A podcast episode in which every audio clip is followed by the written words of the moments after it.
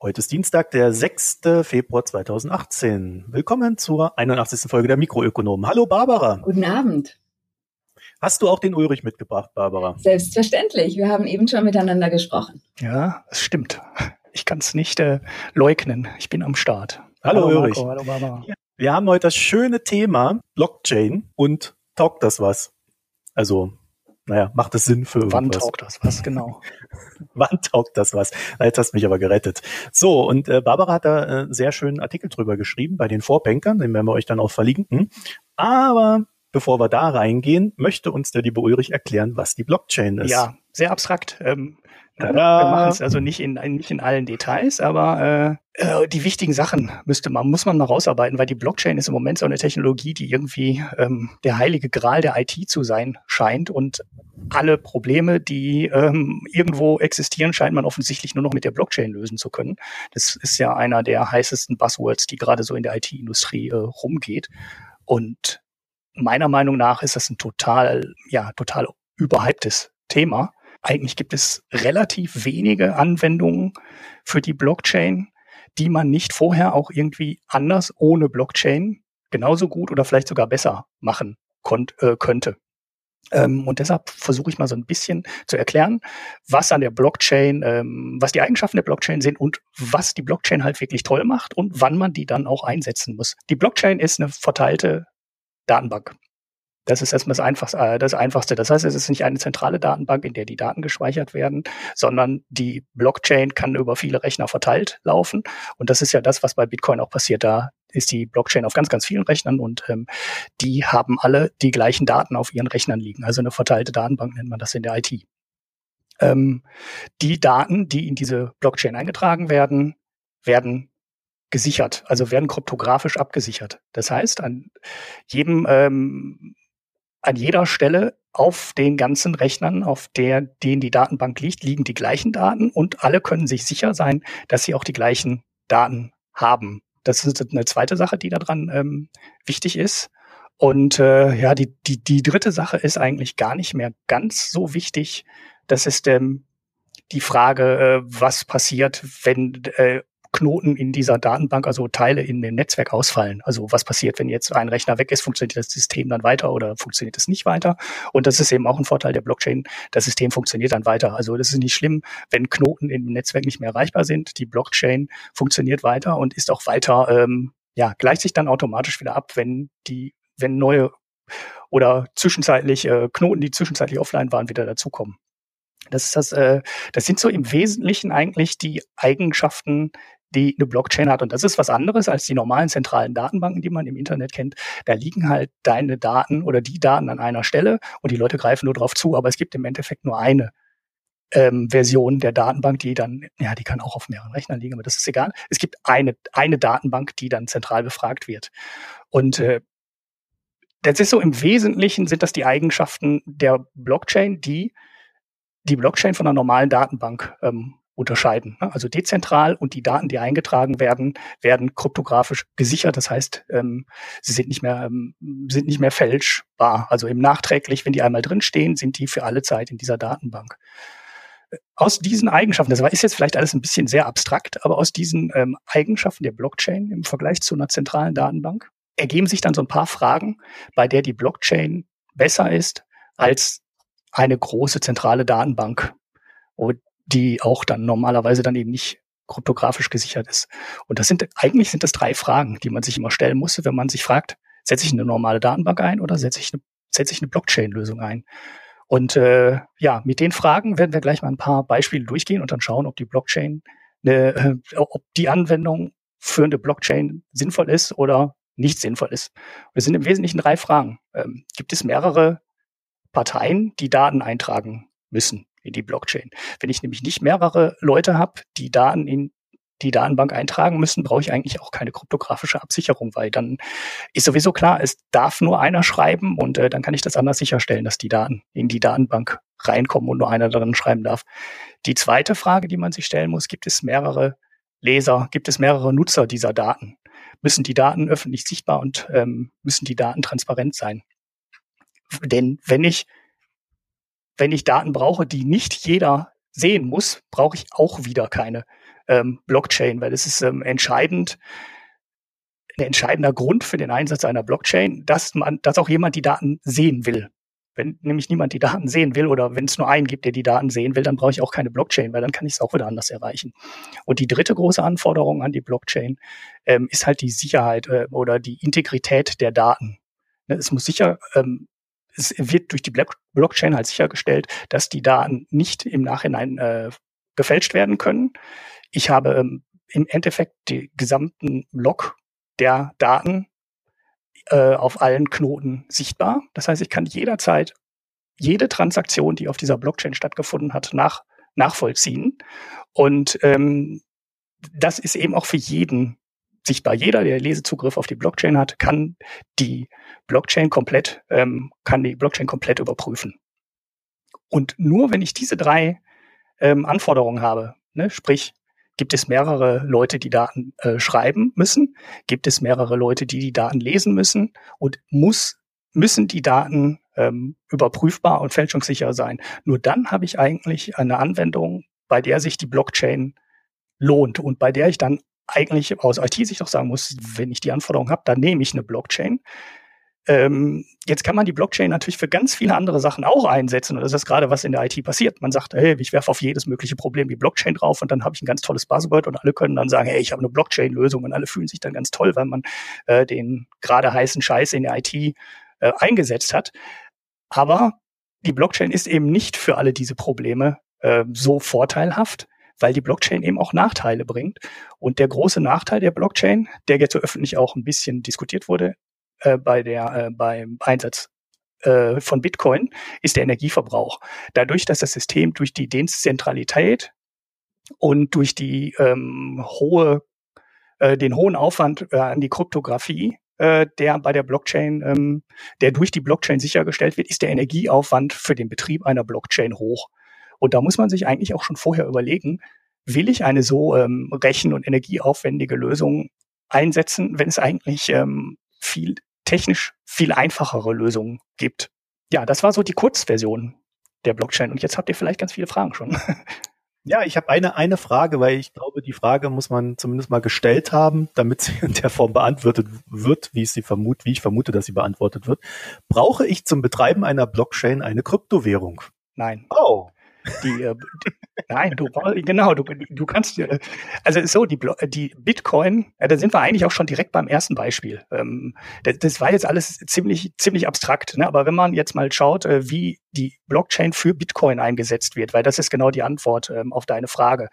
Die Bitcoin wird in der Blockchain gespeichert. Ne? Also die Währung, die die Blockchain an sich ist ein reiner Datenspeicher nicht mehr. Also klar, äh, wie so organisiert, wie ich gerade gesagt habe, ne, dezentral, ähm, abgesichert, kryptografisch abgesichert. Aber es ist erstmal nur eine, eine, Datenbank.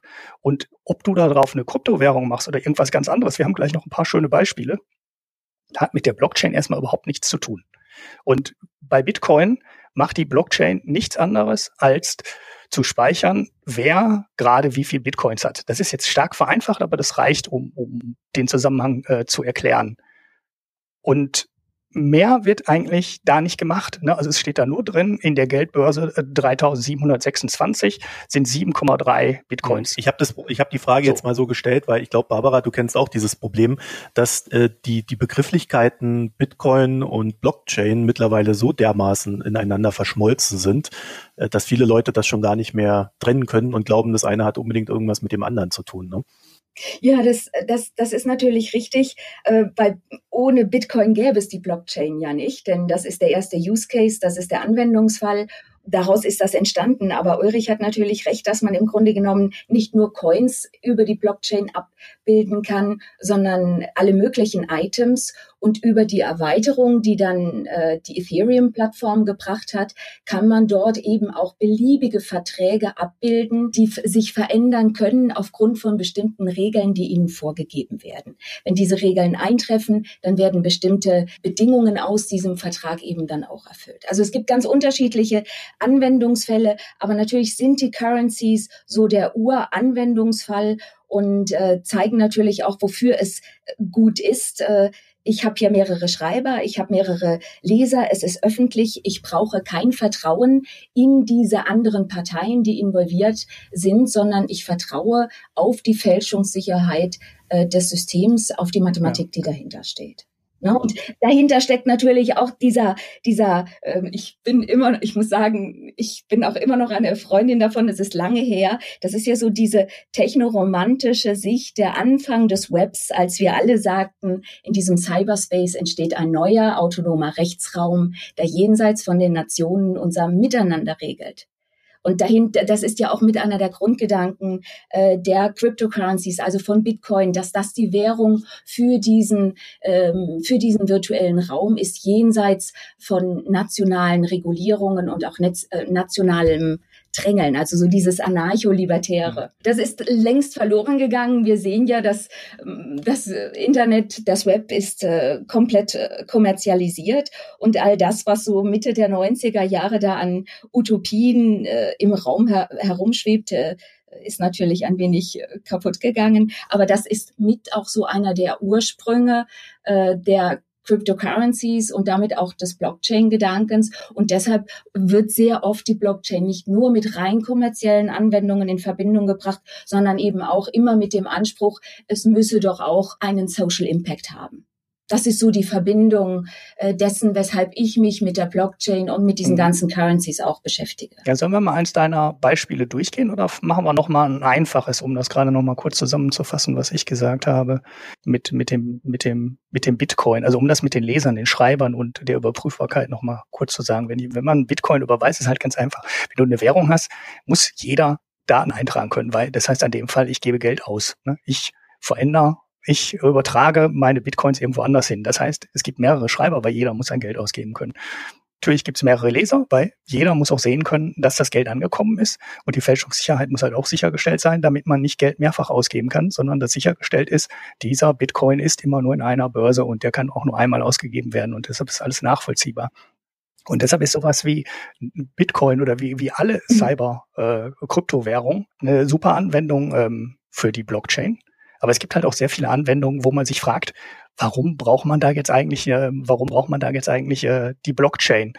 Und sehr häufig wird ja für, äh, als klassische Anwendung oder als Superanwendung für die Blockchain ein Grundbuch genannt. Also jetzt, das ist ja ein Beispiel, was man relativ gut kennt. Das hast du in deinem Artikel gehabt unter ne, Punkt 3, digitale Identität, das ist noch was anderes, und Landrechte.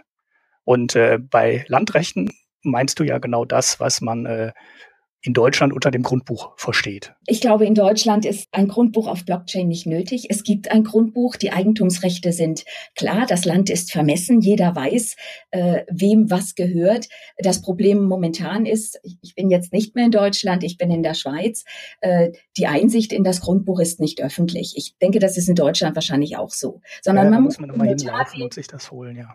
Äh, und man muss sich das holen, man muss das beantragen, man zahlt 30 äh, Franken Gebühr, wenn man eine Kopie haben möchte, aber dann erhält man das. An sich ist das auch äh, öffentlich und jeder, der ein berechtigtes Interesse hat, der darf das einsehen. Mhm. Ähm, anders ist es natürlich in Ländern, in denen diese Eigentumsrechte nicht geklärt sind. Da kann es schon die Möglichkeit sein, dass man über diese Blockchain diese Landrechte ähm, eintragen kann und jeder äh, und dort, wo vor allem die Institutionen sehr schwach verankert verankert sind, wo ich aufgrund von Korruption ähm, und anderen Machenschaften nicht weiß, wem kann ich vertrauen, dass es hier ein öffentliches System gibt, über das die Land, äh, Landrechte verankert sein können. Mhm und dass das dann auch öffentlich für jeden einsehbar ist. Aber was ich natürlich trotzdem politisch und rechtlich vorher regeln muss, ist, wem gehört was. Denn ähm, es gab zum Beispiel, ich glaube, das war in Honduras, gab es ganz große Probleme. Da macht man ein solches Blockchain-Experiment, aber da gab es die ganz große Befürchtung, dass aufgrund der Vernetzung des Landes dann vor allem die, die sowieso Ländereien haben und wo es Streitigkeiten gibt, auch mit denen, die nicht den Zugang zu Computern haben, auch die Kundigkeit nicht haben, dass dann die Reichen sich quasi das, was noch strittig ist, auch schnappen und sich dann eintragen lassen. So nach dem Motto, first come, first serve. Das funktioniert natürlich nicht. Mhm. Ne, sondern das ist eine rechtliche Diskussion, die muss vorher geklärt sein. So eine Blockchain kann nur dokumentieren, was rechtlich vereinbart worden ist. Mhm. Sonst hat das keinen Sinn. Ja, ja, die, die Nachvollziehbarkeit, ne?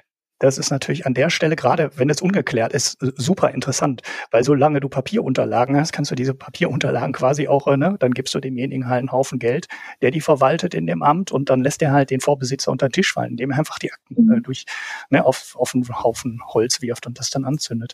Und wenn du das aber in der Blockchain stehen hast, die in dem ganzen Land gibt, dann ist, sobald du dich einmal als Besitzer dieses Stück Landes eingetragen hast, ist es immer für jede, äh, für, für die Ewigkeit nachvollziehbar. Und es ist nicht mhm. möglich, das im Nachhinein nochmal zu ändern. Du kannst natürlich das Stück Land dann wieder von A nach B übertragen, wie, so wie du einen Bitcoin von A nach B übertragen kannst. Aber du kannst nie vertuschen, dass das Stück Land vorher jemand anderem gehörte.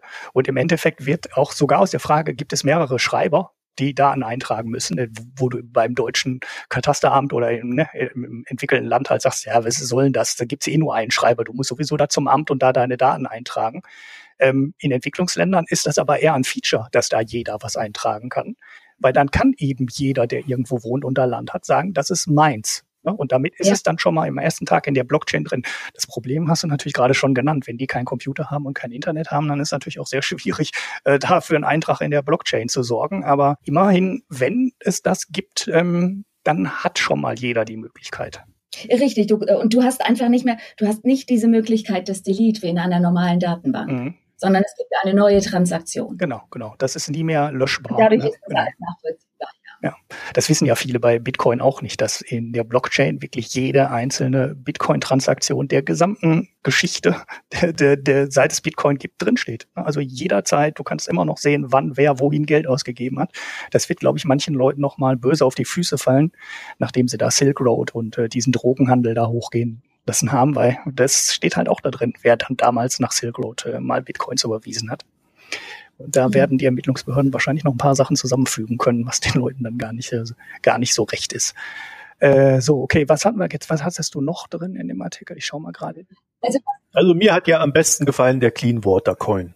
Ja, ich wollte den dritten Punkt noch mal machen, diese digitale Identität, weil dir, das war so ein Thema, über das ich überhaupt noch nie nachgedacht habe, äh, was mir aber auch durchaus interessant äh, zu sein scheint. Die digitale Identität, ja, das ist jetzt, da kenne ich mich technisch nicht so gut aus, aber das ist natürlich jetzt ein Thema, das ganz wichtig ist, auch im, im Rahmen der ganzen Flüchtlingsdiskussion. Also ich kenne zum Beispiel ein Projekt, das ist Takanu, das ist eine Flüchtlingsbank, die hat äh, äh jemand gegründet, der aus Ungarn kommt. Ich glaube, er ist in, äh, momentan in Berlin und er arbeitet mit dem BaFin daran und partnert auch mit Microsoft, äh, diese äh, Identität von Menschen, so dass sie überhaupt fähig sind, ein Bankkonto zu eröffnen, dass man die über die Blockchain abbildet. Und zwar handelt es sich dabei um Menschen, die auf der Flucht ihre Pässe verloren haben oder vielleicht auch ähm, verkauft haben, weil sie besonders, äh, weil ihre Nationalität äh, interessant ist. Die kommen hier in Deutschland, die kommen in Deutschland oder in der Schweiz an. Äh, die haben keine Papiere mehr und ähm, er ist jetzt daran zu verhandeln, wie man hier durch andere Mechanismen eine Reputation aufbaut, die auf der Blockchain dann auch dokumentiert wird, damit die Leute äh, einen Nachweis dieser Identität haben und dann letztlich dazu kommen, ein Konto zu eröffnen und gewisse Basisdienstleistungen in Anspruch zu nehmen. Mhm da muss ich auf jeden Fall auch noch mal was drüber lesen, weil ja, da gibt es, da geht, da geht ganz viel. Also äh, Microsoft ist sehr stark an dem Thema interessiert und auch die ganzen UN-Behörden sind da sehr dahinter, weil das ist natürlich äh, ein ein Riesenthema momentan. Äh, die Leute äh, kommen in Flüchtlingslagern an, man weiß nicht genau, wer das ist. Äh, es gibt diese Diskussionen um das Alter, also sind das Minderjährige, kann eine Familie nachkommen. Das geht natürlich viel, also viel über dieses Bankthema hinaus auch. Ja, wobei ich da noch einwenden würde, dass diese Leute ja oftmals auch gar nicht wollen, dass man weiß, wer sie sind. Ja gut, da könnte man sie ja zu zwingen. Ne? Zeigst du mir nicht deinen äh, Blockchain-Personalausweis, nenne ich das jetzt einfach mal, ne? dann ähm, kriegst du halt deine äh, Unterstützung nicht und dann kriegst du keine Wohnung und dann kriegst du kein Essen und du kriegst kein Dings. Also das könnte man ja schon erreichen. Was ich mich jetzt äh, andersrum gefragt habe, ist, wie verhindert man dann in so einem System, dass jemand da mehrere Identitäten sich schnappt. Also das war ja das äh, Anis Amri-Problem, dass der halt zehn oder zwölf Identitäten hatte. Äh, aber ich, ich fand das nur interessant, ich wollte das nur kurz anreißen. Ich kann das Problem noch gar nicht. Kannst du das erklären? Also wie das verhindert wird? Aber du hast es gerade auch schon gesagt, Barbara, dass das so technisch gar nicht ganz genau kennst. Nein, äh, technisch äh, weiß ich es nicht. Es gibt das World Identity Network, das wirklich versucht, hier so eine Art Universal ID zu kreieren. Aber da muss ich jetzt auch passen. Also wie das im Detail dann aussieht, wie man Missbrauch auch verhindert, äh, das, das kann ich nicht sagen. Ja, Weil ja, natürlich auch wenn gerade eine Identifizierung jetzt aufgrund von Kontakten mit anderen, die lädt ja auch zum Missbrauch ein.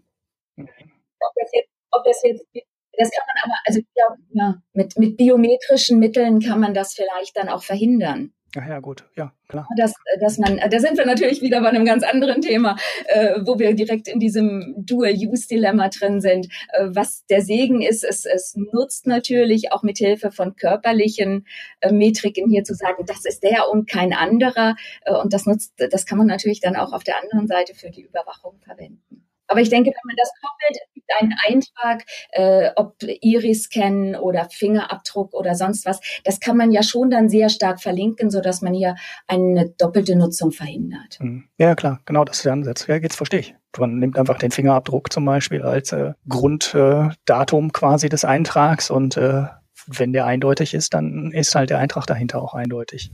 Ja, doch. Ja, man kann es abchecken mit anderen Einträgen, dass es, äh, dass es da keine Doppelungen gibt. Ja, ja, ja, okay, ja doch. Das äh, ist ja wieder. Also es gibt so, so viele Sachen, die man mit der Blockchain machen kann, die auch echt sinnvoll sind, äh, dass man, ja, dass es sich lohnt, da ein bisschen mehr drüber zu reden. So, was hast du, äh, ich habe jetzt bei Punkt drei angefangen und äh, Marco wollte gerade schon Punkt eins nehmen, ne? Diese, diese Clean Water Coin Geschichte. Ja, das ist so eine Krankheit von mir. Ich fange gern vorne an. Ja, ich habe die weggelassen, weil ich fand die Idee so schwachsinnig. Die hat sich mir überhaupt nicht erschlossen. Ja, eben. Deswegen wollte ich da auch drüber reden, Barbara. Der ja, Coin. Ja, Ganz großartiges Beispiel für den aktuellen Hype um die Blockchain und ja, Kryptowährungen. Ne? Mhm. Wobei ja. sogar schon alt ist, ne? aus 2014. Äh, das ist eine Währung, die ist im Grunde genommen so konzipiert, wie das unsere Wohlfahrtsbriefmarken früher waren. Ich glaube, die gibt es auch immer noch, zumindest in der Schweiz an Weihnachten. Ähm, da, da steht was drauf, also das ist ein, ein Coin und äh, 0,1 Prozent des Transaktionswerts wird dann an eine äh, wohltätige Organisation gespendet. In dem Fall eben für, ähm, für sauberes Wasser. Das, Water. das ja. ist in den USA, aber auch in Afrika natürlich ein, ein Problem. Und ähm, wer halt jetzt zum Beispiel äh, 1000 Coins hier, eine Transaktion über 1000 dieser Coins hat, der kriegt nur 999 und ein anderer Coin geht an die Charity. Äh, so, so ist das äh, mal gedacht gewesen. Und das ist auch ein, eines der Projekte, die, glaube ich, schon relativ früh an, anliefen, 2014. Ich habe aber jetzt keine Aktivitäten mehr äh, auf deren äh, Serverpools gesehen. Mhm. Also das mhm. ist wahrscheinlich gar nicht mehr. Und ähnliche Charity Coins äh, werden wahrscheinlich täglich entstehen. Und da habe ich einfach meine großen Zweifel, wie nachhaltig die sind. Also da ist es vielleicht wirklich einfacher äh, von, dass die Leute was überweisen. Mhm. Ganz doof. Also, also Sie haben, Sie haben ja hier. So simpel, aber ja, man muss es ja auch nicht so künstlich machen. Ja, die, die Website gibt zumindest eine Sache her. Also wir reden hier über ein Ding, was glaube ich jetzt seit 2014 gibt, äh, wie viel nämlich gespendet wurde. 2000 Dollar und 30. Ja. so viel. Ja, ich habe auch heute, ähm, heute ist mir auch noch mal eine ganz andere Sache über den Weg gelaufen. Von der UNICEF gab es einen Aufruf, dass doch, äh, das ist ein Aufruf an alle Gamer. Äh, die haben offensichtlich auch die Grafikkarten, die man zum Mining benutzen kann. Und sie sollen doch, wenn sie nicht spielen, ihre, äh, ihre Rechner zur Verfügung stellen, so dass man darauf minen könnte. Und das, was sie als, als Vieh aus dem Mining erhalten, das soll dann an UNICEF gespendet werden. Und äh, das war auch, als ich geguckt habe, äh, waren das 900 Dollar, die, zu, die zusammengekommen waren. Hm. Ja, die Idee halte ich ja. Das ist also auch so eine ähnliche, so eine Charity-Aktion. Jetzt auch ganz ohne Coin, äh, aber da werden einfach die, da wird einfach die Hardware zur Verfügung gestellt, damit andere über die Ethereum-Plattform hier das zum Mining benutzen können. Mhm. Ich bin ja sehr skeptisch, weil, hm, wie ich gerade bei der kurzen Erklärung am Anfang gesagt habe, ist der große Nachteil der Blockchain, wenn man denn diese richtige komplette Blockchain macht, wie sie unter Bitcoin liegt, der hohe Energieverbrauch, also der hohe Energieverbrauch pro Transaktion. Ich weiß jetzt nicht, ob es wirklich sinnvoll ist, ähm, da einen Haufen Strom zu verbrennen, um damit Bitcoins zu erzeugen, die man dann der UNICEF spendet, weil im Endeffekt ist der Preis des Bitcoins mhm. im Moment sehr an die Energiekosten gebunden. Ne? Also du kannst relativ, äh, ähm, der, der Zusammenhang ist sehr eindeutig.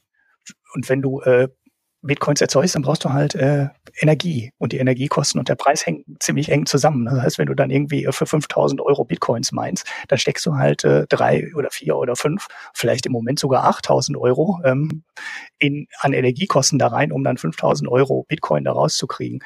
Und da denke ich, könnte man vielleicht äh, doch irgendwie aus sinnvolleren Quellen ähm, Geld beschaffen, wo man nicht ähm, einen Haufen Energie für verbrennt, was ja wegen Klimawandel, CO2-Ausstoß und so weiter alles kritisch ist.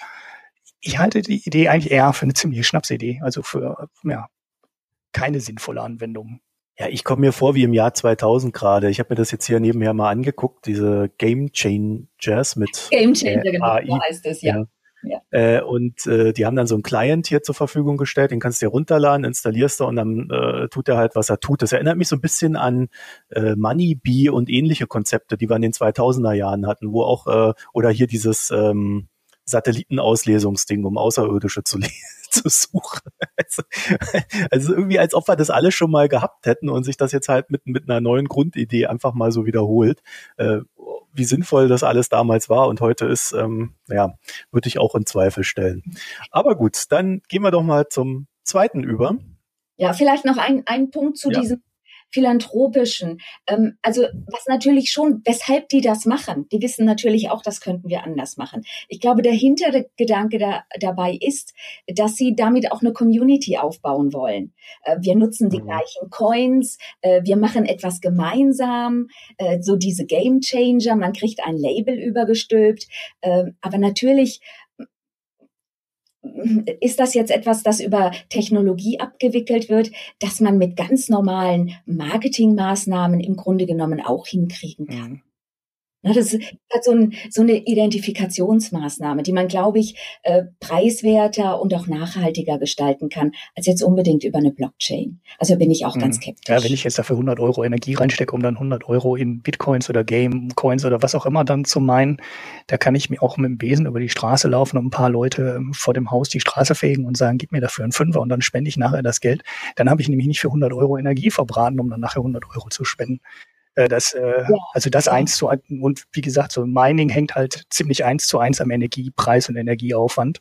Und deshalb ist das an der Stelle, huh, glaube ich, eher kontraproduktiv, wenn man, vor allem wenn man an anderen Stellen viel Geld dafür ausgibt, um den CO2-Ausstoß zu senken und ja, die Energieerzeugung nachhaltiger zu machen, dann dazu sagen, äh, wir meinen jetzt Coins, ähm, hm, das ist äh, ja, den klimaneutralen Coin gibt's nee. halt noch nicht. Aber das wäre auch da gab's, mal was. Auch ne? Wahrscheinlich gibt's, da gibt's also, sicher äh, Zuhörer, die sagen, das gibt es. Und es gibt, also insgesamt ist natürlich der Energieaufwand sehr hoch, aber ich möchte auch nicht wissen, was unser Bankensystem an Energie jeden Tag braucht ähm, und die ganzen Kreditkartensysteme, äh, die, die da so rumlaufen. Aber da gibt es einen, da gab es letzte Woche einen sehr schönen Überblick, ähm, auch sehr ausgewogen, wie ich fand, in der Zeit von dem Friedemann Brenneis, äh, der gesagt hat, ja, Bitcoin braucht sehr viel Energie, äh, aber ähm, das heißt nicht, dass man Kryptowährungen deshalb verdammen sollte. Und es gibt natürlich äh, durchaus auch ein klimafreundliches Mining, sei es mit der Geothermie in Island oder in, in Sibirien oder auch mit Solarthermie. Äh, da, das gibt es alles. Aber natürlich ist das wahrscheinlich nur eine Minderheit dessen, äh, was momentan an Energie mhm. gebraucht wird. Also die Überweisung von Migranten an ihre Familien in die Herkunftsländer, das finde ich äh, ein, ein, sehr spannendes Feld. Da gibt's ja auch immer wieder Ansätze, wie man sowas effizienter gestalten kann. Vor allen Dingen reden wir ja da auch nicht immer über größere Summen, sondern das sind dann halt monatlich, was die Leute da einnehmen, wenn sie da in irgendeinem Drittland sitzen, wo die ja nicht so ganz so gut verdienen, aber halt immer noch besser als daheim. Ne? So wie die, um das mal für Deutsche plastischer zu machen, so wie die rumänische Pflegerin, die sich um euren Opa kümmert.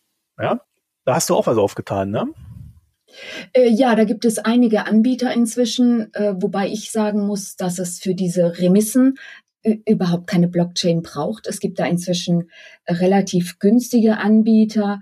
Äh, die man benutzen kann. Also das, äh, äh ich überweise regelmäßig Geld nach Kolumbien. Da ist zwar auf dem Ende der Empfängerin äh, noch eine Bank, aber das äh, ist relativ günstig. Ich habe vielleicht nicht den allerbesten Wechselkurs, aber bei den Summen kann ich das wirklich äh, verschmerzen und das geht. Das ist innerhalb von zwei Stunden ist das da.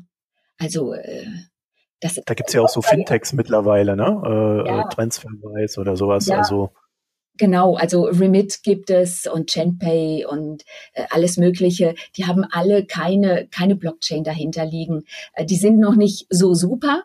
Äh, auch da äh, liegt noch einiges im Argen. Aber was Schnelligkeit und Kosten angeht, gegenüber den Banken sind sie mhm. wirklich super. Das find ich ich finde das ganz interessant, dass du den Punkt in deinem Artikel ja, es ist fast der äh, skeptischste Abschnitt in dem, in dem ganzen Artikel. Das finde ich so interessant, weil äh, ja Bitcoin die Paradeanwendung für die Blockchain ist und du eigentlich sagst, ja, nee, ich weiß gar nicht, ob man da wirklich ähm, die Blockchain für braucht. Und man, ja, bei den aktuellen Kosten, also der Bitcoin-Kurs ist ja jetzt in den letzten Wochen massiv zusammengecrashed, aber wir hatten ja am Top Transaktionskosten von 40, 50 Euro pro Transaktion. Ähm, da, da muss man, glaube ich, überhaupt nicht mehr darüber nachdenken, dass man Bitcoin in irgendeiner Art und Weise als Überweisungsmittel benutzen könnte. Das ist dann vielleicht dann ein Ticken eher da als bei einer ganz äh, langsamen Banküberweisung irgendwie ins äh, Herz von Afrika. Aber äh, bei 50 Euro Kosten pro Transaktion ist es ja völlig utopisch, irgendwie Geld damit äh, oder halbwegs überschaubare Geldbeträge von A nach B zu schicken. Und durch den Kursanstieg hat Bit Bitcoin ja komplett die Funktion als Zahlungsmittel verloren, weil es macht einfach gar keinen Sinn mehr zu, zu den Kosten. Und das war ja genau das Versprechen ganz am Anfang von Bitcoin, dass man jetzt schnell und mit geringen Kosten und ohne dass eine Bank dazwischen steckt, Geld von A nach B und in die entlegensten Regionen der Erde schicken kann. Und genau das ist ja in den letzten zwei, drei Jahren hat sich ja komplett in Luft aufgelöst und der Vorteil ist ja gar nicht mehr da. Und das fand ich, finde ich so, ähm, es gibt ja noch so ein paar Bitcoin-Verfechter, äh, die immer noch meinen, Bitcoin wäre eine richtig gute Währung und genau das wäre der, der Einsatzbereich. Aber damit kann man, davon kann man eigentlich inzwischen fast nicht mehr sprechen. Vor allem die Fintechs, die ihr gerade schon angesprochen habt, machen es jetzt halt auch schneller und preiswerter, als es noch, sagen wir mal, vor fünf oder zehn Jahren mit Western Union oder irgendeiner Bank ähm, möglich gewesen wäre. Ja, aber gut, lass uns doch da mal einhaken. Also wenn die Banken dann auf die Blockchain umstellen, weil es geht ja uns ja hier explizit um die Blockchain und nicht um Bitcoin als solche, äh, könnte man doch dann nach der These erwarten, dass die äh, Gebühren auch dafür dann nochmal stark sinken müssten. Oder ist die Blockchain da tatsächlich zu energieintensiv, um das gewährleisten zu können? Äh, es wäre ja nur eine Anwendung von vielen im Bankensystem. Ja, es braucht, es, es braucht ja nur ein Überweisungssystem. Mhm. Äh, du, du brauchst ein, ein Payment-System, davon gibt es, ich glaube, hunderte inzwischen. Ähm, viele davon sind in London äh, und das sind reine Fintechs und nicht alle Fintechs sind äh, auf die Blockchain aufgesprungen.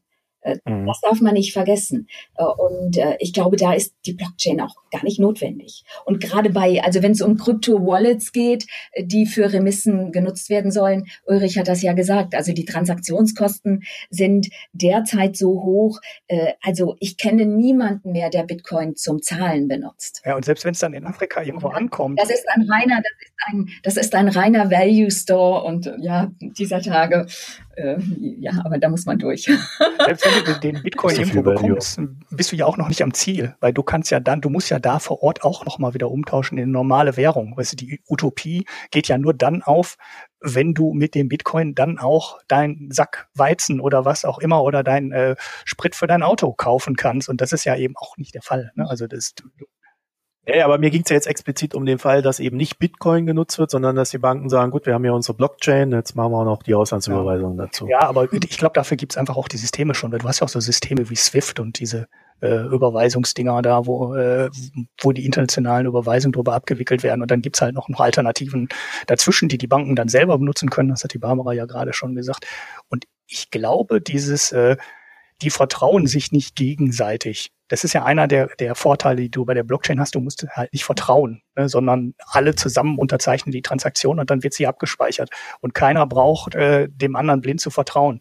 Das ist ja die Funktion, die in den Zahlungssystemen der Dienstleister, also der Mittler übernimmt, ne, der die Zahlung dann abwickelt. Das ist ja genau mhm. der Mensch in der Mitte, der Partner äh, B signalisiert, dem Zahlungsempfänger signalisiert, das Geld ist da und A weiß, das Geld kommt auch an. Und das ist ja genau die Vertrauensfunktion, die der übernimmt. Und wenn die schon da ist und das ist schon irgendwie gelöst, äh, und wir reden nicht über ein ungelöstes Problem, wo dieses Vertrauen erst für ganz neue Sachen irgendwie hergestellt werden muss, reicht eigentlich der alte, bekannte Zahlungsdienstabwickler, den es ja auch überall schon gibt.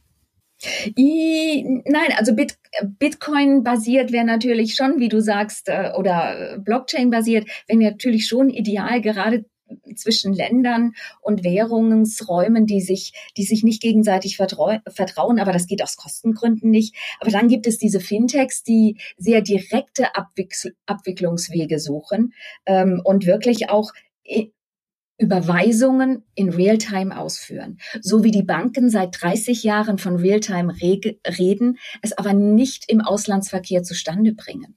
Und äh, SWIFT und äh, alle Überweisungen über Korrespondenzbankensysteme sind sehr teuer, sind wirklich sehr langsam. Das dauert.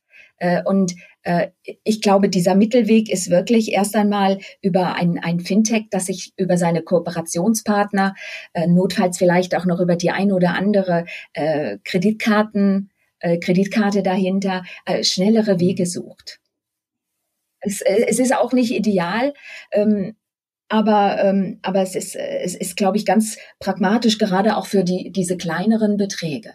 Also du willst nicht, wenn ich bei der, bei der Comdirect was äh, nach, nach Kolumbien überweise, dann schlägt bei kleineren Beträgen gleich so eine, so eine Mindestgebühr von 10 oder 15 Euro, ich weiß es gar nicht, äh, zu Buche. Das gleiche bei Western Union, diese alten äh, Finanzierungsnetze. Aber wenn du, äh, wenn du über äh, einen Fintech-Anbieter gehst, äh, dann bist du wesentlich schneller und zahlst wirklich, äh, ich würde mal sagen, maximal 25 Prozent mhm. dieser Gebühren.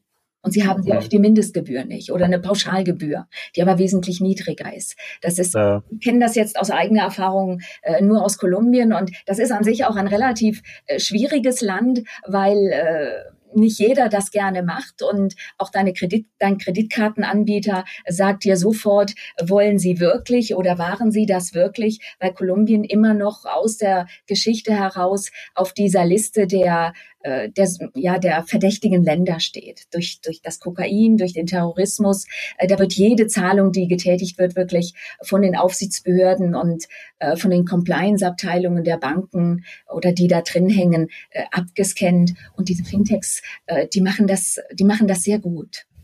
Hm, klingt für mich ja irgendwie nach einem perfekten Blockchain-Fall. Wenn da alle irgendwie alles prüfen müssen, ähm, wäre das ja genau der ja, Sinn ja, und Zweck, ja, den die Blockchain ja erfüllen will. Wenn die Transaktionskosten nicht wären, ja. Genau, also ich kann, kann doch jetzt aus eigener Erfahrung sagen, wenn ich irgendwo eine Swift-Überweisung hinmachen will und mir ist das äh, sogar schon aus Versehen mal innerhalb Deutschlands passiert, äh, dass ich eine Swift-Überweisung gemacht habe, da haben die mir sofort 20 Euro Gebühren genommen. also, äh, ja, äh, das ist, ist ordentlich, ne? wenn du gewöhnt bist, dass du nichts zahlst oder vielleicht mal äh, zwei, drei Euro für irgendwas, wenn es spezieller ist, ähm, dann mhm. sind 20 Euro schon ein Wort. Ja, okay, also ich sehe, es gibt doch Anwendungen. Ja, wenn ich da jetzt irgendwie 10.000 Euro überweise und 20 bezahlen muss, macht es natürlich dann auch nicht mehr viel. Ja, okay. Ja. Ja, das ist natürlich schon, das ist natürlich schon ein Problem, weil wir hier von fast einer, äh, von, äh, von fast 500 Milliarden Dollar sprechen, die da jedes Jahr von Migranten an ihre Familien geschickt werden. Wir reden jetzt nicht äh, über kleinere, das sind schon immer kleinere Beträge, aber dadurch, dass es viele Flüchtlinge gibt, viele Migranten gibt, gibt es natürlich auch viele Überweisungen. Und es ist äh, für diese Länder natürlich auch enorm wichtig, äh, dass das Geld dort ankommt. Ja, du hast in deinem Artikel so eine Weltkarte, wo man das schön sehen kann. Ne? 444 Milliarden Dollar waren es 2017. Genau, das sind, das sind Weltbankzahlen, ja. Also damit hat man mal eine Größenordnung klar. Wenn die Banken dafür jede Überweisung so einen Anteil nehmen, verdienen die sich ganz, äh, verdienen die ganz schön Geld daran. Ja, okay.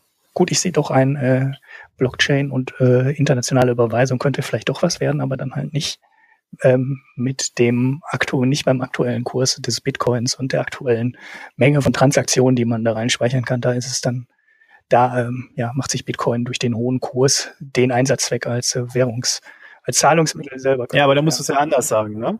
Da musst du ja sagen, Blockchain ja, aber genau, Bitcoin, Bitcoin nein. Ja, genau. Die, die Blockchain eigentlich wäre sie gut dafür, aber durch den hohen Kurs äh, des Bitcoin ähm, ja, schießt sich die Blockchain da selber von hinten ins Knie und macht ja, durch die hohen Transaktionskosten, das äh, löst das Grundproblem dann halt am Ende doch nicht, weil das war ja das Grundproblem, dass die Transaktionskosten hoch sind, neben dem zweiten Problem, dass es lange dauert. Da wäre die Blockchain dann ein bisschen besser, aber das Hauptproblem sind halt die Kosten und die kriegt man auch bei 7000 Dollar, äh, wo der Bitcoin heute so gerade rumnummert, ähm, sind sie halt noch zu hoch. Okay, dann haben wir den ja, also ich bleib da bei meiner These, dass wenn, wenn man das Ding lösen will, muss man halt den, den, den Zwischenhandel Drittwährung äh, oder Zweitwährung in dem Fall äh, komplett mhm. ausschließen. Weil wenn du, wenn du das killst, hast du halt den äh, Vorteil, dass du kein Währungsrisiko mehr drin hast. Wenn du kein Währungsrisiko mehr hast, hast du halt das, was du hast und dann geht es nur mhm. um die Stromkosten. Ja. Ja gut, dann können wir das ja. so machen. Ne? Drei nee, die drei hatten wir, ja, auch schon. Die drei hatten wir schon. Äh, digitale Identität und so, Rechte und dann den vierten möglichen Anwendungsfall. Das war dann Governance und Demokratie. Und das hat man ja auch einige, äh, das hat man auch schon mal öfter gehört, dass die Blockchain auch eine super Sache ist, um die Demokratie und vor allem Abstimmung in der Demokratie neu zu erfinden und neu abzubilden. Ja, vor allem die Sicherheitsprobleme der äh, vielleicht Online-Abstimmung mhm. aufzulösen. Mhm. Ne? Ja, das E-Voting äh, ist natürlich äh, bei all diesen Versuchen, äh, die Systeme zu hacken, zu beeinflussen, äh, fast nicht durchsetzbar politisch. Und von daher, äh, entweder geht man irgendwo hin und wählt oder man schickt es im Brief ähm, oder aber man sucht sich eine Lösung, die fälschungssicher mhm. ist. Und auch da bietet sich natürlich erstmal äh, erstmal die Blockchain dann an. Und die, äh, also da kenne ich aber das Projekt auch wiederum nicht. In der Ukraine gibt es offensichtlich äh, ein, ein, ähm, ein Projekt, die Blockchain einzusetzen, um Wahlbetrug beim E-Voting mhm. zu verhindern. Das Problem dabei ist ja sicherlich, hm. das geheim zu halten. Also erstens musst du natürlich sicherstellen, dass jeder nur einmal wählen kann. Das ist das Grundproblem. Jeder hat mhm. eine Stimme und die muss er haben und jeder muss auch wählen können. Das ist natürlich noch so eine reine Nebenbedingung, aber die ist jetzt technisch nicht so interessant. Ähm, aber wichtig ist, jeder hat eine Stimme und ähm, die Wahl muss am Ende aber auch geheim sein. Und ich glaube, an der Stelle geheim kippt die Blockchain als Lösung, weil die Blockchain halt immer ähm, ja öffentlich einsehbar ist. Und du siehst in der Blockchain halt, ähm, wer, also wenn man jetzt den Bitcoin-Fall nimmt, siehst du, in welcher Wallet wie viel Geld ist. Und wenn du die Blockchain nimmst, um eine Wahl damit zu machen, siehst du auch, welche Nummer äh, was gewählt hat.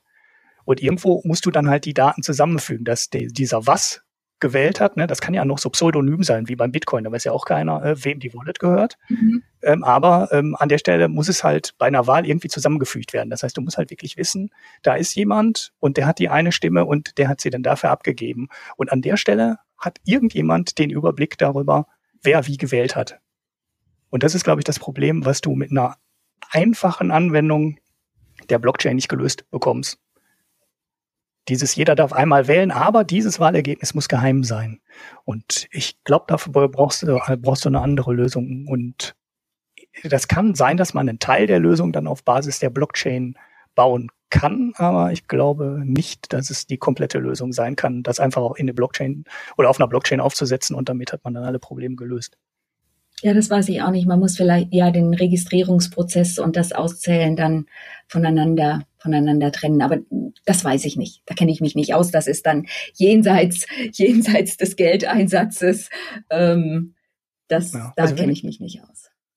Ja gut, man könnte ja auch sagen, one man, one vote und jeder steht ja, zu ja, seinem ja, genau. Dann hast du aber keine geheime Wahl mehr. Ne? das ist, glaube ich, die Würde es. Also sobald ja. du, äh, es könnte ja theoretisch auch Wahlen geben, die nicht geheim sind. Ne? Also die hast du zwar jetzt nicht, wenn du ein Parlament wählst in keinem Land, also zumindest in keinem, was sich eine ordentliche Demokratie nennt, aber theoretisch sind natürlich auch Wahlen denkbar, ähm, bei, die nicht geheim sind. Und die kannst du relativ, die kannst du eigentlich quasi sofort auf eine Blockchain gießen. Also das ist äh, ziemlich einfacher Aufwand. Da gibst du halt jedem äh, eine Wallet und dann schreibt er da rein ja oder nein und dann weißt du, jeder, dann ist es sicher. Jede Wahl wird einmal gezählt. Das kannst du ja ähm, kontrollieren. Das steht alles in der Blockchain drin wer wie abgestimmt hast, du könntest sogar dann theoretisch hingehen und die Stimme noch verändern, ähm, solange der Wahlprozess läuft, dann, dann zählt halt die, die, die letzte ähm, Stimme, die du abgegeben hast. Aber das wäre alles sicherzustellen. Nur ähm, an der Stelle der geheimen Wahl, da knallt halt mit einer Blockchain. Ja, ja, kein, kein, keine Ahnung. Da gibt es vielleicht auch Hörer, äh, die wissen, wie das funktioniert. Also Estland macht das ja. Bei Estland, äh, das ist, glaube ich, keine echte Blockchain, was sie nutzen, aber die haben ja äh, diese Digital ID und äh, das Land ist so ländlich strukturiert. Es gibt gar nicht überall Wahllokale.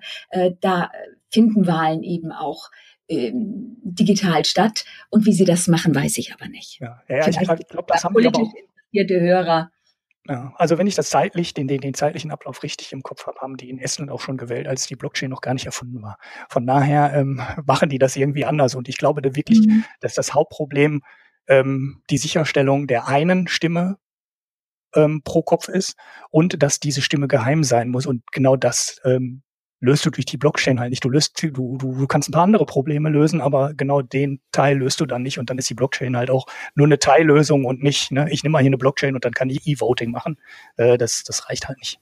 Ja, okay. Kommen wir zum letzten Thema Umweltschutz und ich finde, äh, das ist tatsächlich äh, eine ganz faszinierende Geschichte, weil wir alle haben ja so ein bisschen das Problem, dass wenn wir dann mal äh, unser Steak äh, gekauft haben, wir dann doch davor sitzen und uns so denken, ja, wer weiß, wie die Kuh behandelt worden ist. Steak sind der oder Umweltsünder überhaupt. Ja, ja, oder, oder, oder die Diamantenkette, die ich mir gekauft habe äh, zu meinem zehnten Geburtstag. Äh, da würde ich ja auch gerne wissen, ob das vielleicht Blutdiamanten sind oder nicht. Ähm, alles solche Sachen. Also da gibt's ja ganz verschiedene, viele Geschichten äh, oder auch der Goldschatz, den ihr bei eurer Bank habt. Ja, wollt ihr ja auch wissen, ist das alles in Ordnung? Ist der noch da? Hat die Bank ihn etwa vertickt und so weiter? Ja, also Gold. Es gibt ja auch grünes Gold und das möchte man dann auch wissen, denn man sieht ja. dem Gold ja nicht an. Ja, und da haben da hat sich dann die Technik-Community gedacht, Mensch, da schmeißen wir doch mal einen Haufen Strom drauf. dann haben, haben wir eine Nachverfolgung der Lieferkette. Ja, und bei all dem, wo ich hier wirklich die Supply Chain nachvollziehen will, da ist die Blockchain wirklich gut. Also äh, gerade bei diesen Blutdiamanten, da gibt's in London eine Firma, die waren relativ früh dabei äh, mit ihrem Blockchain-Ledger, äh, die tracken Diamanten, die registrieren Diamanten, äh, die haben sozusagen eine digitale Kopie dieses Diamanten in, in ihrem Ledger liegen und ähm, der gehört dazu. Und äh, das ist natürlich schon ein gutes Selektionskriterium, wer einen Trauring oder eine schöne Kette kaufen will, wem Schmuck wichtig ist, äh, der kann darauf achten und sich eben einen Diamanten kaufen, bei dem ausgeschlossen ist, dass er durch die Verletzung von Menschenrechten äh, entstanden, also geschürft worden ist und auch zu uns gekommen ist. Mhm. Da gibt es ja, da ist äh, der Diamant ist jetzt sicher so der funkelndste Rohstoff äh, aus Konfliktgebieten, aber es gibt natürlich bei allen seltenen Erden, die in unsere Handys, in, äh, in die Elektronik wandert, äh, da kann man das genauso machen. Mhm. Und Ulrich hatte ja jetzt auch noch ein schönes Beispiel äh, mit dem Kobalt. Ja. Also da kann ich das und da ist es, da ist es, da ist es sinnvoll. Ich habe wirklich einen kompletten Audit Trail, der nicht veränderbar ist. Und wenn ich ausschließen will, dass, äh, dass hier etwas nicht in Ordnung ist, dann kaufe ich als als Firma oder als Privatperson wirklich nur diese Produkte, die diesen Nachweis auch haben. Mhm. Wie läuft das denn jetzt mhm. ganz, wie läuft denn das ganz konkret ähm, ab? Also diesen Fall mit den Diamanten hattest du dir ja angeguckt, ne? Ähm, mhm. Wer überprüft das denn? Also äh, ist auch, also das Ding hat ja dann irgendwie eine ID. Ne? Das heißt, ich kann dann nachschauen. Das mhm. ist jetzt quasi ein zertifizierter Diamant. Das ist aber doch dann schon ähm, aus, ähm, zäumen wir das Pferd mal aus der Käufersicht ähm, auf. Äh, seh, wo sehe ich denn das? Also ich kaufe dann so einen Diamanten und dann ist in dem ähm, Karton von dem Diamanten oder dem Karton oder dem Päckchen von dem Ring ist dann so ein, Zertifik so ein Zertifikat drin oder ist das in dem Diamant eigentlich? Ja, ich nehme an, ein, ein, ein, ein Key, der äh, auf diesen Eintrag in der Blockchain verweist. Und in diesem Blockchain-Eintrag äh, sind dann zusätzliche Angaben, die den äh, Diamanten äh, identifizieren. Die Karatzahl, die Farbe, äh, eventuelle Zertifikate. Ich bin jetzt nicht so die äh, ich, äh, Schmuckträgerin äh, und auch natürlich die Herkunft. Mhm. Und da kann ich mir dann genau auch anschauen, durch welche Hände der gegangen ist. Äh, und ich kann auch als Einkäufer, als Schmuckhändler sagen, ich möchte nur noch solche handeln. Und das mache ich natürlich in der Hoffnung, dass die teurer sind, weil sie dann äh, natürlich auch im ethischen Sinne mehr wert mhm. sind. Mhm. Saubere Diamanten. Ja. Okay, damit haben wir die Frage mit den mehreren Lesern gelöst weil, äh, oder beantwortet, weil jeder äh, deren Diamanten kauft, also auch der Händler, das fängt ja beim Händler an und dann am Ende bei demjenigen, der das kauft, trägt oder verschenkt, ähm, die können alle in die Blockchain reingucken und sehen, äh, das ist ein überprüfter Diamant. Ähm, wer schreibt denn die Daten da rein? Also wer darf da reinschreiben? Wer darf jetzt sagen, dieser Diamant ist ein ähm, nach vernünftigen sozialen Standards ähm, und vernünftigen Arbeitsbedingungen geförderter Diamant? Ähm, also die werden, das, das sind, das sind sozusagen Smart mhm. Contracts, äh, die äh, zwischen zwei Parteien äh, geschlossen werden. Äh, das sind also mindestens zwei Parteien, der Käufer und Verkäufer, die das ähm, eintragen. Und dadurch äh, kann man dann den ganzen Weg auch zurückverfolgen. Ja, ja ich meine also, ganz am Anfang, ganz an der Quelle. funktioniert also wenn, mhm. wenn jetzt so ein Diamant aus der Erde geholt wird, dann kommt da De Beers hin oder ich weiß gar nicht, fördern die eigentlich selber, aber also ich glaube, das macht, das macht dann schon, das macht Everledger im Auftrag dieser ja, okay. Partei. Aber an der Stelle wäre auch immer noch Betrug möglich, oder? Also wenn, wenn ich jetzt da so 100.000 Diamanten aus der Erde hole und ich kaufe dann einfach 5.000, ähm, was weiß ich, im Kongo ein oder wo halt auch immer ähm, eine Diamantenmine jetzt ist, die äh, nicht in von, also quasi Blutdiamanten, wo kommen die eigentlich her? Blutdiamanten.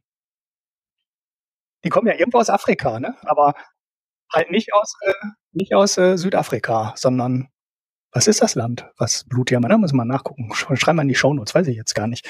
Äh, das Problem ist ja bekannt, aber wo die jetzt wirklich herkommen, weiß ich gar nicht. Ist das der Kongo? Wie, wie beim Kobalt auch und wie bei so vielen Rohstoffen?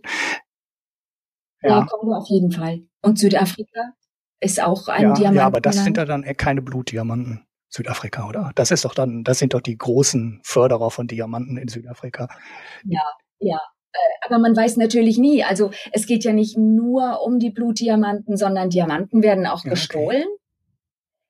Und können dann, äh, es gibt Versicherungen oder verschwinden, weil man einen, und man meldet nur den, den Raub und äh, tatsächlich gibt es den mhm. Diamanten mhm. immer noch. Ähm, also das, das Grundproblem, äh, und äh, ein Blutdiamant kann prinzipiell jeder Diamant sein, ja. weil äh, es, es super einfach ist für so einen Diamanten die Zertifikate zu fälschen. Das kannst du als normaler Mensch gar nicht zurückverfolgen. So und äh, deswegen ähm, es ist potenziell halt jeder Diamant ein Blutdiamant und man muss irgendwie versuchen sicherzustellen, dass die Diamanten von der Förderung bis äh, halt da, wo du sie dir um den Hals hängst, ähm, äh, einfach äh, sauber sind und nicht für irgendwie zwischendurch vielleicht mal mhm. zu einer Terrorfinanzierung verwendet worden sind. Ja. Und äh, äh, der, der Diamant kann sauber gefördert werden, also in einem Land, wo alles in Ordnung ist, und dann aber trotzdem durch irgendwelche Hände gehen, wo dafür ein paar Waffen für gekauft werden, womit dann Kinder erschossen werden. Und äh, die, äh, da hast du halt diesen äh, eine, ein komplett unsicheres Feld. Und du hast natürlich recht, Ulrich, überall, wo Menschen ihre Hand anlegen, mhm. äh, kann Betrug passieren. Und äh, in, in dem Fall bei der Blockchain müsste der Betrug am Anfang passieren. Heißt aber auch, in dem Moment, wo er in der Blockchain drin ist, mhm. ja, genau. weißt genau. du, was mit dem Ding passiert. Ja, und der muss und der muss ja auch, also er muss ja auch bestätigt werden von den anderen. Ja ne, als Transaktion. Okay, deshalb, genau deshalb hatte ich gefragt, wo das am Anfang anfängt. Deshalb wollte ich genau ganz an den Anfang hingehen, ob es dann quasi so Zertifizierungsstellen gibt, die dann sagen, so, okay, der Diamant ist sauber gefördert. Und äh, dann äh, wird er in die Blockchain eingetragen und ab der Stelle ist ja alles logisch, weil dann steht äh, jeder Handel ähm, in der Blockchain drin und dann kann man alles ähm, nachvollziehen. Dann kann man ja theoretisch immer noch Diamanten ja. Ähm, ja, austauschen, ne? weil wenn das nicht reingelasert wird in den Diamanten, ist der ja quasi das haben die aber alle. Also die, die haben alle ihre das ID auch, so Dinger, direkt im Diamanten drin. Ah, interessant. Ja. ja. Ja, die Splitter weiß ich jetzt nicht, aber der ah, okay, Diamant hat, ähm, äh, der hat ja, Ich wollte das jetzt mal so, so, richtig von Anfang bis Ende ja. verstehen, weil das ist äh, so eine der interessantesten Anwendungen, weil du kannst das ja für alles. Ne? Du hattest, also ich hatte Kobalt hatten wir ja mal in der Verkehrswende-Folge. Das ist ja auch ein ganz umstrittenes ähm, Mineral, was im Kongo teilweise in Handarbeit unter äh, ja, menschenverachtenden Bedingungen gefördert wird. Und dann gibt's halt normales Kobalt, was in vernünftigen Minen gefördert wird. Also da werden die Minenarbeiter in Afrika natürlich auch nicht reich bei, ne? Aber der hat immerhin halbwegs vernünftige Sicherheit und hat nachts eine Hütte, in der er schlafen kann und ähm, essen und trinken und kriegt ein bisschen Geld, was die dann teilweise in den äh, schwarz abgebauten Minen oder schwarzbetriebenen Minen dann nicht mal haben, dann, da buddeln die einfach ein tiefes Loch und wenn das über denen zusammenbricht, dann sind sie halt tot, Pech gehabt. Ne? Da kümmert sich halt keiner drum. Und äh, ja, im Endeffekt, mir fiel bei der Idee oder bei dem Beispiel auch sofort Elfenbein ein. Das hat man mal ganz früher in so einer Folge, dass der Elfenbeinhandel verboten wird ähm, und dann eingeschränkt wird. Und da kannst du ja jetzt genau ja, das Gleiche auch machen. Also seit Anfang des Jahres ist es jetzt, glaube ich, machen auch ähm, Hongkong und China mit und damit ist einer der ganz großen Nachfrager ähm, ausgefallen. Aber es wäre jetzt auch so ein Markt der, oder, oder so eine Lieferkette, die man quasi damit überprüfen könnte. Weil man könnte ja jetzt immer noch, ne, ob das sinnvoll ist oder nicht, lasse ich jetzt mal dahingestellt. Aber man könnte jetzt ja hingehen und die abgesägten ähm, Stoßzähne von den Elefanten aus den ähm, Wildparks, die werden ja auch ganz normal, also bisher werden die halt verbrannt. Ne? Wenn man sagt, die sollen halt nicht in den Handel kommen, weil wir können nicht nachvollziehen, genau. welcher, äh, welches jetzt von Wilderern kommt und welches aus einer offiziellen Quelle kommt. Und da könnte man ja so eine Blockchain-Lösung auch nehmen. Dann könnte man, dann könnten die Elfenbeinschnitzer in China noch ganz normal ihrem Geschäft nachgehen und aus Elfenbein Sachen herstellen. Äh, Im Klavierbau wurde es ja auch lange äh, als, ähm, oder bei Billardkugeln war es, glaube ich, auch. Ne? Es gab so ein paar Bereiche, wo es als unersetzlich galt ähm, und dann könnte man die Bereiche am Leben erhalten und trotzdem sicherstellen, dass die ähm, Zähne oder äh, das Elfenbein nur aus Wildparks kommt und nur da sinnvoll, ähm, ja, ähm, halt nicht von Wilderern und, und von toten ähm, Elefanten stammt, sondern halt äh, ja aus ähm, ja, vernünftigen Quellen. Ne? Wie gesagt, mir wäre es lieber, wenn es das gar nicht gäbe, aber vielleicht gibt es ja Gründe, den Handel auch zu, zu regeln. Und da gibt's ja einiges von. Ne? Der Marco hat gerade angefangen mit dem Steak. Eigentlich will man da ja auch so Lieferketten haben und das alles nachvollziehen können. Genauso wie bei den Blutdiamanten. Die beiden Länder für die Blutdiamanten sind übrigens Sierra Leone und Angola. Das sind wohl die Hauptquellen, wo das direkt in der Förderung ähm, entstehen kann. Ich weiß gar nicht, ist Angola? Ist das Angola noch? Aber Sierra Leone war auf jeden Fall sehr lange äh, Diktatur. Also die meisten Gebiete, mit wo es früher Blutdiamanten hergegeben hat, also direkte Förderung, äh, sind mittlerweile befriedet und deswegen diskutiert man jetzt, ob man äh, überall da Blutdiamanten als definiert ansieht, mhm. ähm, wo es Menschenrechtsverletzungen bei der Förderung gibt. Und das ist natürlich also das in ganz, ganz vielen Bereichen der Fall, auch wenn die Länder befriedet sind, weil die Leute einfach unter unmenschlichen Bedingungen da arbeiten müssen. Äh, und äh, teilweise auch äh, Umweltschutzvorschriften überhaupt nicht eingehalten werden und die Leute relativ schnell krank werden. Äh, das Übliche. Also Blutdiamant ist von daher vielleicht auch ein, ein falscher Begriff. Man, man mhm. spricht ja deshalb lieber auch von Konfliktrohstoffen. Mhm. Und ich glaube, es ist schon wichtig, so wie, also wie beim Diamant, dass man die, die am Handel beteiligt sind, ähm, die, die auch vom ehrlichen Handel profitieren, dass sie über diese mhm. Blockchain mhm. sich gegenseitig kontrollieren können. Ja, das Problem ist aber tatsächlich weiterhin dann äh, erst ab dem Moment, wo es in die Blockchain reinläuft. Ne? Ja. ja. Der erste Eintrag ist immer, ist weiterhin noch eine kritische Stelle. Die, die, die, aber das ist ja überall so. Ich meine, im Endeffekt ist das Problem das gleiche wie beim Grundbuch. Ne? Wenn du da, äh, wenn da am Anfang die Quelle oder die Besitzverhältnisse jetzt im Fall eines äh, Grundbuchs für ein Stück Land nicht geklärt sind, löst die Blockchain halt auch kein Problem. Ne? Und das ist im Endeffekt beim Diamanten genauso oder bei irgendeinem Rohstoff genauso.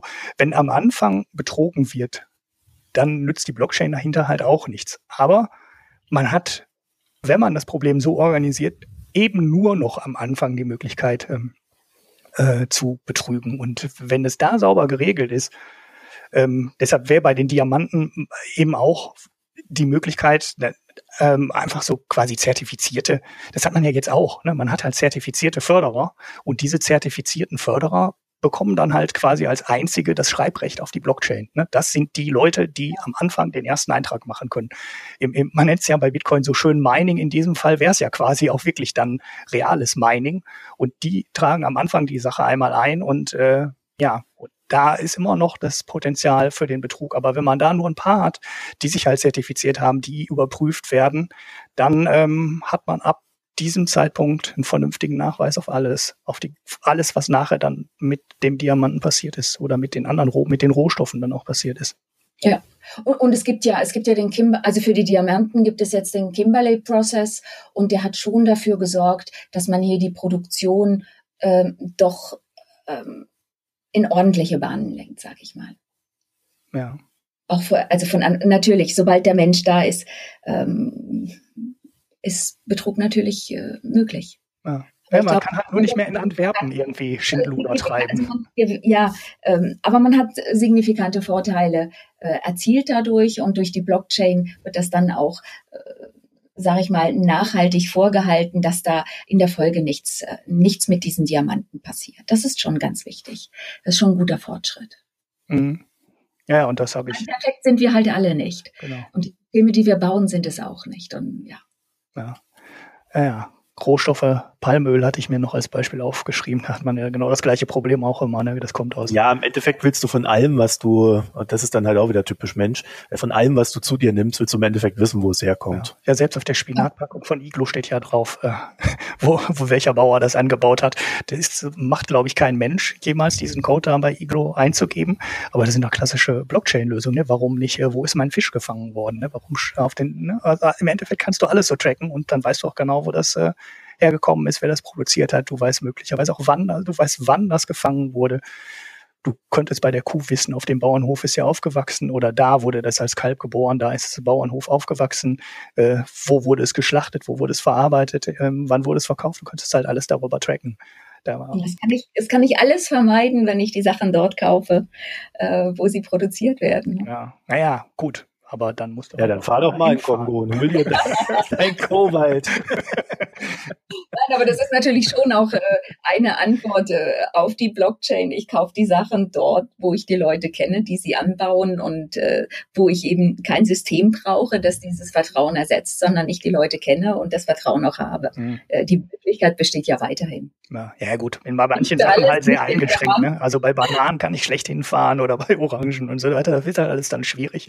Ja, von Bananen, da will ich lieber nichts erzählen, ja. Ja, ja. ja. ja gut, dann haben wir den Punkt auch, ne? oder? Hat noch einer was dazu? Ja. Dann sind wir auch fast durch. Da kann ja. man natürlich, es gibt, vielleicht könnt ihr das auch in die Show Notes legen. Es gibt ähm, an der Stanford University gibt es, es gibt eine, ein riesen Excel-Sheet, das ist öffentlich zugänglich äh, mit allen Blockchain-Projekten, die sich, ich glaube, ähm, die äh, die sagen, sie haben einen, sie machen das, weil sie sich einen Social Impact versprechen. Und da geht's um Philanthropie, da geht's um Digital Identity, da geht's ganz viel immer wieder um, äh, um ähm, um die Supply Chain. Ähm, das kann man sich dann ganz schön angucken und auch sehen, wie die sich unterscheiden. Ja, dann schickt mir noch mal den Link hier im Zencaster ja. und dann äh, werde ich das dann in die Shownotes reinpacken. So, ihr Lieben, dann würde ich sagen, ähm, dann sind wir für heute eigentlich durch, oder? Jo. Ich wollte unter einer Stunde bleiben. Ha. Ja. Besser als wir mit einer Stunde und zehn. ja, aber die Beispiele sind ja schon so interessant, daran kann man das gut erklären und äh, das schadet, glaube ich, nicht, dass man so an vier, wie viele Beispiele haben wir jetzt eigentlich gemacht? Vier, fünf Beispiele, eigentlich haben wir sogar noch mehr, ne? Das mal alles durchzugehen, äh, ne? wie das da mit der Blockchain funktioniert ja. und welche Probleme das löst und welche dann eben auch in, in einigen Fällen nicht durch die Blockchain gelöst werden. Und da das so ein Hype-Thema ist, kann man da auch mal eine ganze Sendung zu machen, finde ich zumindest. So, jetzt äh, zum Ende noch eine Sache. Ähm, also Bier lassen wir sparen, ersparen wir dir. Aber ähm, Barbara, darf ich unsere gemeinsame Idee zumindest mal anteasern, ohne Zeitraum zu nennen, sodass alle so ein bisschen Sabber vom Mund bekommen für die nächsten ja, Wochen? darf ich, ja? Ja, natürlich. Ja, Okay, also äh, ihr Lieben, wir haben äh, uns überlegt, ein ja, wie nennen wir das denn? Ein literarisches Quartett für ökonomische Bücher oder für Wirtschaftsbücher im Allgemeinen äh, äh, auszurufen. Und ähm, wenn wir es dann dann mal geschafft haben, in unregelmäßigen Abständen, also um die sechs Wochen rum, jeweils dann immer ein Buch zu besprechen. Und wann wir anfangen, das wissen wir selber noch nicht. Aber wir bereiten es langsam Wir haben immerhin schon fast ein Buch ausgesucht. das ist schon jede Menge. Ja, das Buch haben wir schon. Die Idee von Barbara finde ich mhm. toll. Und ähm, wir werden das zu viert machen, wie der Name Quartett sagt. Das heißt, äh, äh ja, wir brauchen dann noch eine Person. Wir sind ja nur zu dritt gerade. Ja, die haben wir ist aber auch schon. Aber das, das sehen wir dann noch. Ja, das ist jetzt Gut. Appell. Ja.